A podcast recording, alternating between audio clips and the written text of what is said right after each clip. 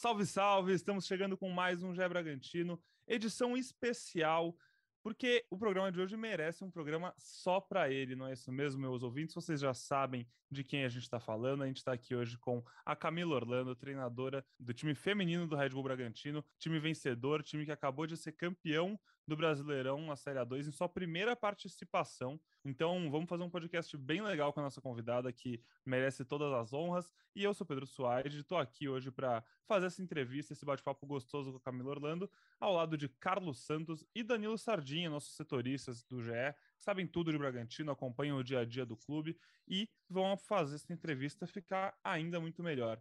Fala, Carlos, tudo bom contigo? Salve, Pedro. É, salve, torcedor do Massa Bruta. Obrigado também a, Camila Orlando, a Sardinha que estão aqui com a gente hoje. É um, um, episódio especial, né? O podcast não, não tem imagem, mas a gente está vendo aqui a Camila, que ela está com um sorrisão bem largo, né, Pedro? E não é por menos, né, Sardinha? Exatamente. Salve, Pedro, Carlos, Camila, Letícia aí na técnica e todo torcedor. Pois é, um, um episódio especial, como merece a equipe feminina do Bragantino, que vem fazendo história, uma equipe com um pouco mais de um ano, mas no ano passado já chegou à semifinal do Campeonato Paulista, agora conquistou o título do Brasileiro Feminino A2. É uma equipe que vem fazendo bonito aí desde que começou esse projeto. Perfeito. Então, já para chamar a Camila para o nosso papo, apresentar ela para o nosso ouvinte que acompanha a gente. Camila, primeiro de tudo, bem-vinda. A gente está falando de um time que não para de ganhar, né? Então, assim, a gente está fazendo esse podcast basicamente para falar sobre essa campanha histórica na Série 2, mas o Bragantino já goleou o Nacional por 5 a 0 depois desse título e agora, então, a gente tem que estar tá falando de um trabalho que não para, continua vencendo, continua com novos objetivos, mas voltando então um pouquinho no tempo, eu queria que você nos teletransportasse ali para Independência, na emoção daquele último pênalti, como foi viver esse momento, primeiro título na primeira competição brasileira do Bragantino. Muito bem-vinda. Oi, oi, boa tarde, tudo bem? Obrigada a todos. É um prazer estar aqui com vocês. É uma alegria poder compartilhar um pouco desse título e dessa história com todos aí do Massa Bruta. Obrigado pela oportunidade. É, não, foi realmente muito especial, né? Aquele momento onde, onde realmente a gente se consagrou campeão brasileira, onde realmente todo o projeto, todo o processo, toda a temporada, que foi realmente uma temporada de muita dedicação, de muito empenho, é, a gente conseguiu realmente consolidar como campeãs brasileiras, então foi muito emocionante, foi muito especial, né? E também ter a nossa artilheira também batendo naquele último pênalti e também se fortalecendo como uma grande atacante, como uma grande atleta. Foi tudo muito especial, a forma com que foi, mesmo sendo um jogo duro, a gente queria muito ter resolvido dentro de campo, é, dentro do jogo, né? Desculpa, dentro de campo resolvido, né? Dentro do jogo é, mas não deu. Mas é isso, acho que faz parte e decidir também nos pênaltis é, é, uma, é um grande aprendizado e uma grande oportunidade para todos e foi muito especial. Muito, muito feliz. Carlos Sardinha, bom, fiquem à vontade, vamos, vamos aproveitar o embalo. Legal, Pedro, obrigado. É, eu queria que, que a Camila Orlando começasse com a gente, que ela falou da, da emoção do, do título, né? Queria que, que ela destacasse para a gente qual é a importância dessa conquista para você, Camila Orlando como treinadora, né? Então, realmente, esse título para minha carreira foi é um momento muito marcante, né? Porque foi minha primeira, minha segunda competição como treinadora de uma equipe de uma equipe profissional, a primeira nível nacional e já me consagrar campeã é, brasileira realmente é muito muito gratificante para minha carreira, mas eu também sei que a gente vem que eu venho me dedicando há um tempo também já para que eu pudesse ter a oportunidade, né? E a oportunidade surgiu e eu consegui aproveitar, mas ainda tem muito mais por vir, eu tenho muito mais ainda para caminhar e aprender e me desenvolver como treinadora, mas também foi uma, um resultado muito importante para minha carreira, realmente especial. Camila, falar um pouco da, da final, né, especificamente quanto o, o Atlético aí, foram dois jogos, dois empates sem, sem gols, né, decisão nos pênaltis. Como é que você viu essa partida, né? O Bragantino vinha com o melhor ataque da, da competição e acabou não conseguindo nessa, nesses dois jogos marcar os gols. O que, que você acha que faltou para a equipe conseguir ali o, o, o setor ofensivo, é, né, que estava vindo tão bem marcar os gols? Ao mesmo tempo também a defesa, né, foi muito bem porque também não sofreu gols. Como que você viu esses dois jogos aí da final? É, realmente é final, né? Eu acho que é isso, é ganhando experiência nesse sentido também, de entender que talvez na final a gente não consiga realmente apresentar nosso melhor jogo, que era o que a gente gostaria. A gente tem consciência que a gente não apresentou nosso melhor jogo, mas a gente tentou se adaptar o máximo possível para as qualidades também do adversário, que era uma grande equipe, né? Uma equipe, uma zaga bem, bem consistente, com atletas experientes. E eu acho que é, uma, é, é, um processo. Eu acho que a gente tem que aprender a fazer gol nesse jogo, nesse, nesse nível de jogo. E a gente realmente teve um pouco de dificuldade, mas eu acho que é isso. Como eu falei, é uma questão de processo. São atletas jovens. É, daqui do elenco que, eu, que a gente, né, que foi campeão brasileiro, apenas sete tinham disputado finais, então, assim, é, a nível nacional. Então, assim, é, é, um grupo jovem, é um grupo que, que precisa passar por isso para realmente se fortalecer e, como eu falei, conseguir fazer gols em, em momentos como esse, tão, tão, é, desses, assim, tão delicado que é uma final, né? A impressão que dá pra gente, Camila, vendo de fora, né, é que o Bragantino, nesse caso ainda, principalmente, é um, era um time que estava jogando a Série A2, mas é um time de Série A1, né? Assim, é um time que já tinha tamanho, jogadores, estrutura para chegar lá, assim como o Atlético Mineiro. É uma questão de tempo mesmo, porque você não pode entrar de cara na Série A1, você tem que conquistar seu espaço. E o Bragantino, assim como o Atlético, fizeram isso. A gente está falando de uma final de um time que foi vice-campeão invicto, né? Porque perdeu os dois jogos da final por 0x0. Perdeu não, né? Empatou os dois jogos da final por 0x0, mas foi derrotado nos pênaltis. Então perdeu uma final sem perder e não tinha perdido no campeonato. Contra um time de um ataque, assim, avassalador e que mostrou na final uma defesa extremamente sólida. Você mesmo destacou isso depois da decisão, que conseguiu se segurar. Você falou que uma final com cara de final foi uma final disputada, mas foi uma final muito bem jogada também, né? A gente viu muitas chances. A gente viu a Carol fazendo um jogo esplendoroso, ainda pegando pênalti no fim. É, teve bola no travessão, teve bola passando do lado da trave do, pro Bragantino. Então, assim, um jogo muito movimentado e que acabou também com uma grande jogadora decidindo, né? Fazendo o gol do título, e ainda a Ariel falando né, do sonho de jogar da seleção, é, que foi artilheira da Série 2, a Pia estava no estádio. Então eu queria falar dessas duas coisas primeiro, sobre a questão, qual o tamanho que você vê que essas jogadoras podem chegar, você acha que elas têm tamanho para logo logo estar tá numa seleção, e se até mesmo a Pia já talvez tenha conversado com você, perguntado de alguma atleta, porque gostou do que viu, e saber também sobre as projeções para o ano que vem, vocês chegam na Série A, com que mentalidade? O, o projeto do, do Red Bull Bragantino no masculino é muito claro, né? Eles falaram desde que foi criado, os famosos cinco anos para Libertadores, que podem ser encurtados já nessa temporada, e a gente vê isso. E aí queria saber no feminino, como que tem sido esse plano entre comissão técnica e o clube empresa como um todo? Bom, em relação à Pia, eu acredito que as atletas sim têm o potencial para para alcançar a nível de seleção brasileira, são grandes atletas, né, que estão ainda em desenvolvimento e em formação, não houve nenhuma especulação parte da Pia, é totalmente profissional, né? Ela foi realmente assistir ali e acompanhar as duas equipes. É claro que existe um respeito muito grande pela treinadora da seleção brasileira, pela, por, por, pelo cargo e também pela grande treinadora que ela é. É, eu espero que ela tenha gostado das atletas, espero que elas tenham gostado do jogo. Ela sabe, né? Eu tenho certeza, ela sabe como é uma final, que né, tá todo mundo ainda numa, numa tensão, porque todo mundo quer realmente sair dali com caneco mas eu acho que ela gostou do que viu, né? Pelo nível do jogo, como você mesmo falou, é, e também como eu ressaltei, né? Uma grande equipe, que é a equipe do Atlético Mineiro. Então foi um grande jogo, acho que foi jogo de final mesmo, acho que é isso. E das duas partes, eu acho que é todo mundo aprendendo a evoluir o jogo e para que a gente possa realmente jogar em alto nível agora na, na elite do futebol brasileiro.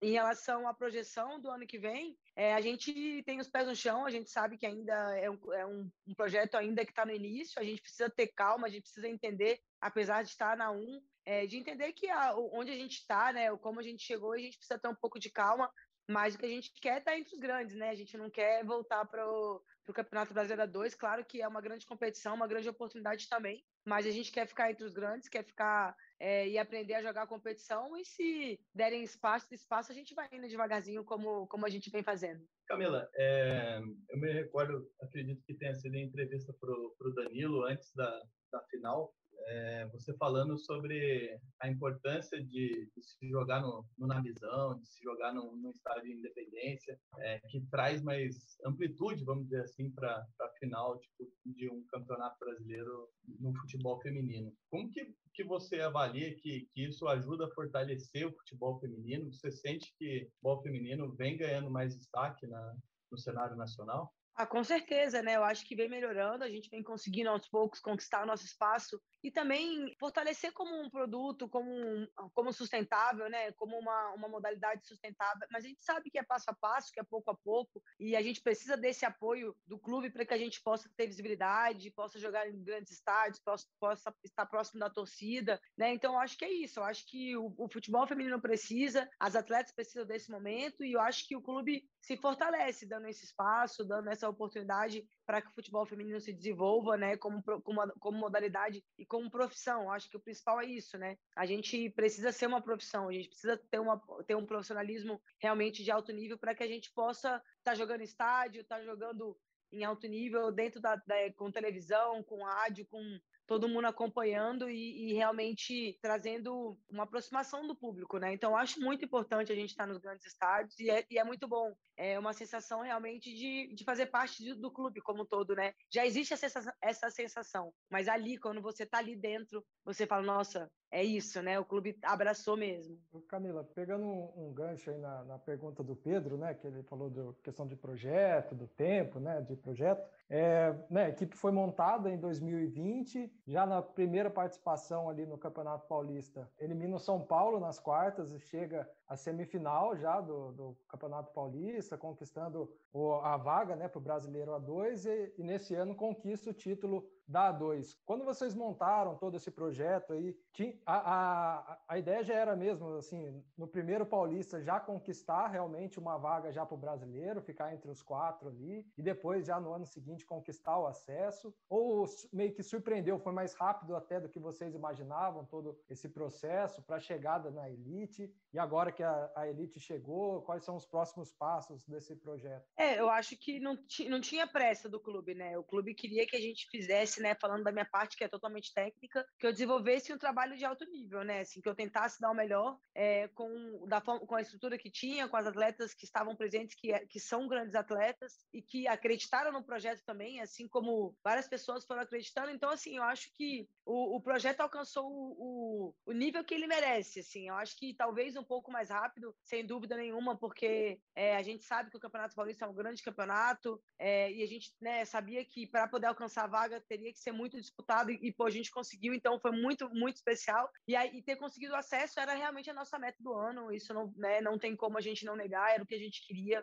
A gente começou o ano realmente pensando em estar no, na, na elite do campeonato, do, do, Campeonato Brasileiro, e a gente foi conseguindo, né, passo a passo. Mas como eu falei, agora eu acho que é seguir caminhando para frente, seguir querendo mais, mas sabe, tem, a gente precisa saber onde a gente está, né, com quais equipes a gente compete, qual o nível de atletas que fazem parte desses clubes, é, qual a experiência deles na competição. É uma competição diferente, é uma competição que exige uma atenção jogo a jogo. Então, assim, eu acho que a gente quer mais. A gente, é, eu acho que isso não tem como negar também que a gente quer mais, mas a gente sabe que tem, tem que ir passo a passo, pouco a pouco, e tendo paciência, mas muito trabalho, muita dedicação. Isso não vai faltar para que a gente se permaneça na elite, para que a gente possa galgar também é, um espaço ali, né, dentro, dentro dos melhores também. E a competição não é brincadeira, né? Porque assim, a gente tá falando de um paulistão que é quase que um brasileirão, né? Óbvio, com todo respeito aos times de fora daqui do estado de São Paulo, tem grandes times, Havaí Kinderman, o Internacional que acabou de chegar na semifinal, mas a gente vê a final do Campeonato Brasileiro da Série A1, né? Com Corinthians e Palmeiras, Série A2, Bragantino campeão, São Paulo se fortalecendo, chegou agora a Formiga ainda, que a, além de toda a questão dentro de campo, tem a representatividade, o tamanho que só engrandece o campeonato. Então, agora a gente vai ver esse Bragantino disputando a Série A1 e esse Paulistão que é num nível no, pelo menos igual, né? Exato, é uma preparação, né, para o Campeonato Brasileiro. Concordo com você, né? As grandes equipes, os, os, os últimos oito finalistas estão tão, tão aqui todos no estado de São Paulo. Eu queria só pedir rapidinho para você falar um pouquinho da sua trajetória agora também, porque acho que grande parte da nossa audiência, infelizmente, é, não acompanha tanto futebol feminino quanto acompanha o masculino, então acho que é uma oportunidade legal para a gente falar quem é a Camila, porque você tem só 37 anos, né? Desculpa se eu tiver enganado.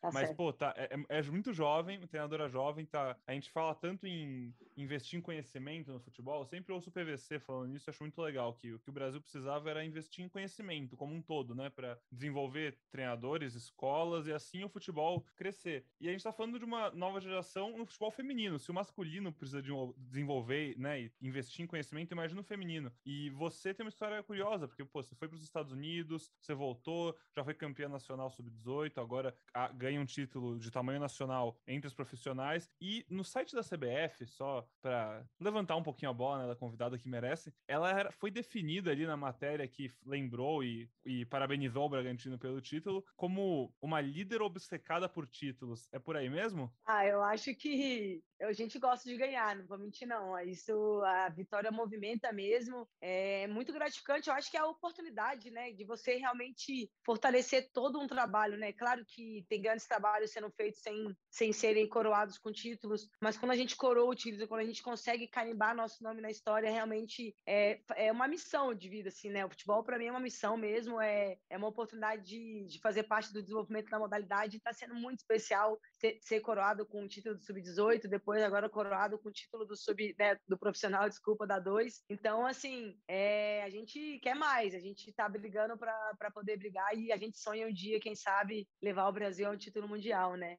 Mas vamos lá, né? A gente sonha devagarzinho, pouco a pouco. Mas eu sou de Brasília, é, jogo futebol desde, desde sempre na rua, com amigos, com vizinhos. É, futebol movimenta, acho que todo brasileiro, né? Via futebol no recreio e jogava também, né? Um já tinha aquela, é, aquele desejo, já jogava com os meus amigos, apesar de ser a única mulher ali e passar por alguns preconceitos, como grande parte das meninas e mulheres que, que realmente desvendaram e abriram portas do futebol feminino no Brasil. É, fui caminhando e lá no, no Mackenzie, né? Que é um colégio aqui de São Paulo, foi onde realmente eu, eu tive a grande oportunidade da minha vida, que foi é, saber que nos Estados Unidos existia um futebol grande, existia o melhor futebol feminino do mundo e que eu podia ir para lá estudar. Então, desde, desde então, isso virou minha ambição. É, consegui me formar nos Estados Unidos, consegui viver um pouco desse futebol, desse melhor futebol é, feminino do mundo, né? Um pouco do, do, do futebol universitário, é, do esporte universitário, do, de uma cultura esportiva, né? Que é o, a cultura dos Estados Unidos, que é muito forte. Então, tudo isso me deu muito desejo de poder aplicar um pouco disso aqui no Brasil e compartilhar um pouco. Eu não entendia muito bem por que, que eu tinha que ir para os Estados Unidos para viver aquela oportunidade, por que, que eu não estava vivendo isso aqui no Brasil, por que, que minhas amigas não podiam viver essa oportunidade. E desde que eu voltei, fiquei tentando entender como que eu ia compartilhar, né? É, mas ao mesmo tempo queria jogar futebol ainda e joguei Copa do Brasil de 2008 a 2012, onde eu tive a oportunidade de jogar inclusive em 2009 contra a Marta, Cristiane, Aline Pellegrino, uma equipe do Santos que foi uma, uma seleção brasileira ali, né? Então, oportunidade de jogar contra a melhor do mundo foi muito especial. E tudo isso foi me preparando para que eu pudesse assim, realmente conseguir compartilhar mais do que eu compartilhava como atleta, do que eu compartilhava dentro de campo. Eu queria mais pelo futebol feminino e, e sempre fui tentando, é, com isso, fazer as licenças, seguir ainda tá, me capacitando um pouco nos Estados Unidos. Tive a oportunidade de ser treinadora nos Estados Unidos e fui tentando entender como que eu ia realmente, de novo, seguir compartilhando tudo que eu tinha aprendido nos Estados Unidos com, com o amor que, o, que, o, que o Brasil é, é movido pelo futebol, né? Que é, todo mundo é apaixonado. E como eu via, né? Muitas meninas apaixonadas lá em Brasília, muitas meninas que tinham, que tinham 12 anos e tinham que jogar com profissionais, né? Jogar com jogadoras adultas. E aí, em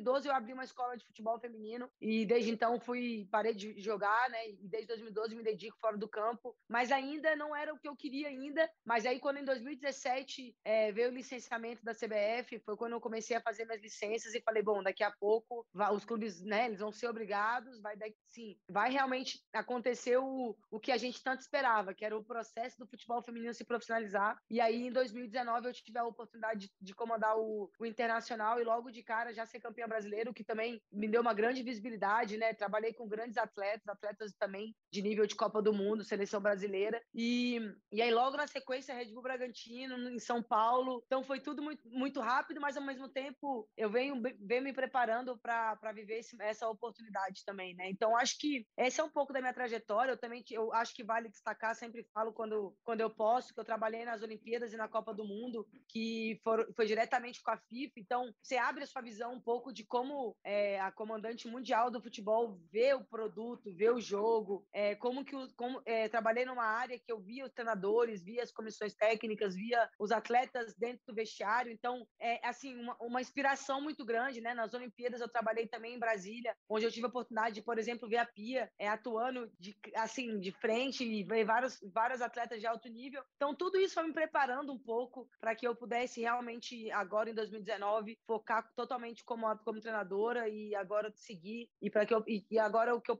penso é que eu possa seguir realmente é, traçando esse caminho aí ainda por algum tempo. Camila, é, sempre que a gente conversa com você, fica bem claro assim que você sempre coloca que quer mais, está em busca sempre de, de, aprimoramento. Você sempre fala também do, do projeto, né? É, especialmente no, no Red Bull Bragantino. Eu vi algumas entrevistas já do Thiago Escuro, CEO do, do Bragantino, que ele aponta que é, não existe apenas uma fórmula certa para se chegar no resultado. É, com base nisso, eu queria saber de você é, o que, que o Bragantino te proporciona que faz com que você brigue por títulos não só você, mas também com relação ao grupo de, de jogadores. O que você vê de diferente nesse projeto do, do Bragantino? Cara, eu acho que é uma, uma confiança, assim, né? Eu sou, sou profissional, né? Então, vai, faz seu trabalho, assim. Você tem que... Você não tem como...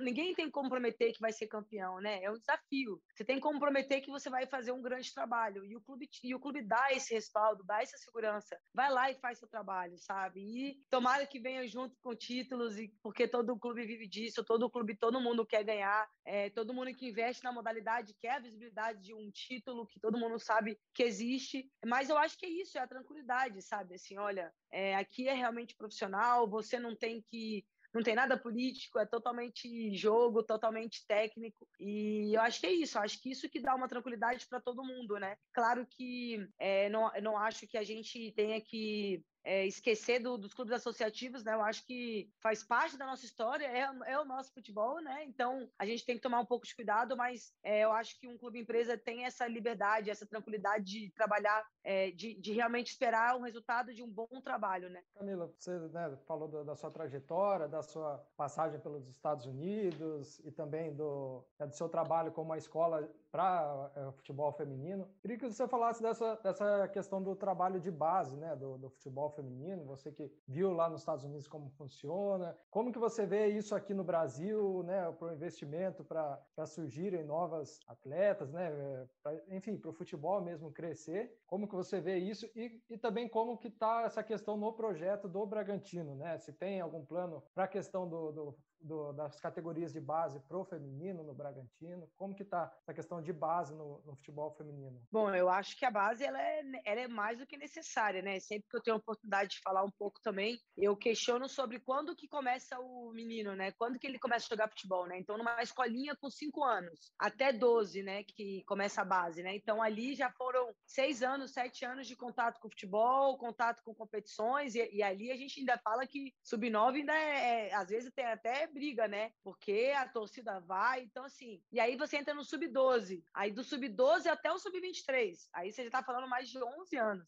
Aí você entra, você pega o futebol feminino, né? A menina começa com 15 e vai e tem base até o 18. Então ela tem três anos de formação. Então assim, então precisa, é necessário, sabe? Assim, é, senão a gente vai ter que entender que isso vai ter que ser feito no profissional. E não tem problema. Pode ser feito, mas aí a gente perde um pouco do que é chegar no profissional, né? Então, o chegar no profissional é você ter atletas já preparadas para trabalharem no nível mais alto do jogo. Mas você ainda tem, precisa se desenvolver. Então, eu acredito que a base é necessária. É, ter escolas de futebol para massificar a modalidade é, é, é necessário. É, só que é, realmente é isso. É, é um, é, teria que ser um investimento de todos, né? Porque o futebol feminino não é que nem o masculino. Você abre uma escolinha no futebol masculino, no segundo dia já tem 30 meninos, né? No feminino, não, você tem que ir ali, faz uma divulgação, às vezes é, faz o investimento mesmo, segura um pouco para poder divulgar, ter uma oportunidade. Mas eu acho que quando isso divulgar pelo Brasil, assim, difundir, assim, é o meu desejo, é meu sonho, espero que um dia isso aconteça é, o mais rápido possível, é que tenham meninas com espaço para as meninas se desenvolverem, seja misto, não vejo problema nenhum, mas que esteja com consciente, né? Olha, a gente quer desenvolver o futebol feminino junto com os meninos da nossa escola, pô, legal. Mas não, tipo, ah, apareceu uma menina aqui, ah, tá, põe ela aí, vamos ver o que, que vai dar, né? Eu acho que isso, apesar de gerar bons frutos também, né? É, no processo de formação do atleta, a gente sabe, mas eu acho que algo mais, mais programado, mais sistematizado seria muito importante. E eu acho que a base dentro do clube, acho que é uma questão de tempo, né? Eu acho que o clube entende o, o poder da, da, da formação, tanto que investe em jovens atletas, né? Então, eu acho que é isso, eu acho que é uma questão de tempo para que o clube em breve é, consiga investir, ter uma categoria de base é, performando também. É, Camila, a impressão que dá é que já passou da hora, né, da gente parar de romantizar também, chegar lá em cima, essas histórias de superação maravilhosas, são lindas e que bom que aconteceram para, mas elas aconteceram para não acontecer de novo, né? Elas aconteceram para mudar alguma coisa, porque, pô, com certeza, uma menina que cai no meio de um monte de menino quando é criança e não é instruída e vai segue jogando a vida inteira, ela vai aprender muitas coisas e vai melhorar, mas assim, se ela, ela vai ter muitas deficiências que se ela tivesse a calma para desenvolver, como uma escolinha masculina desenvolve um atleta desde que ele é criança, ela ia chegar como uma profissional muito mais completa sem essas falhas. Então, assim, a gente tem sim que aplaudir quem conseguiu fazer o impossível, mas para que esse trabalho todo tenha valido a pena, né, Camila? Alguma coisa tem que começar a mudar sem dúvida. Bom, mas então, Camila, já encaminhando o nosso episódio aqui para a reta final, agradecer mais uma vez sua participação, agradecer ao Bragantino que liberou você. Já vou estender o convite, espero que logo, logo a gente converse de novo para encerrar mais um ciclo vitorioso, né? E falando de mais novas projeções e mais ambições, novos sonhos. Carlos, muito obrigado pela participação aqui, viu? Foi muito legal esse episódio. Obrigado pelo convite, inclusive. Obrigado, Pedrão. Obrigado, Camila. E parabéns, Camila e todo o elenco do, do Bragantino Feminino pela conquista. Danilo, brigadão por mais uma juntos. Valeu, Pedrão. Prazer foi meu aí. Você ter com a gente no, no podcast, de novo com o Carlos, Letícia e especial aí a Camila, que participou e muito legal o papo, sempre um prazer conversar com você. Espero que possamos mais vezes aí nos encontrar, falar de novo sobre Bragantino feminino, novas conquistas, quem sabe, né? Vamos torcer aí. Sem dúvida. Gente, obrigado, foi um prazer também. Obrigadão pelo convite, que a gente possa assim se encontrar em breve e com novos títulos, se Deus quiser. Obrigadão, sucesso, tchau, tchau. Obrigado, Camila, boa sorte para você também. A gente vai seguir acompanhando o Red Bull Bragantino feminino. Para ver tudo que está acontecendo, só você entrar no ge.globo Bragantino. E bom, aqui no podcast a gente também sempre vai passando e falando sobre o time e seus resultados. Boa sorte então nesse Paulistão que está começando, na Série A no ano que vem e em todos os projetos lá para o futuro. Agradecer então mais uma vez a Camila, meus amigos que conduziram essa entrevista comigo, a Letícia, produtora e editora do programa, a Sofia também que ajudou bastante a comunicação aí com a Camila. E por hoje a gente vai ficando por aqui, pessoal. Até o próximo episódio, um forte abraço.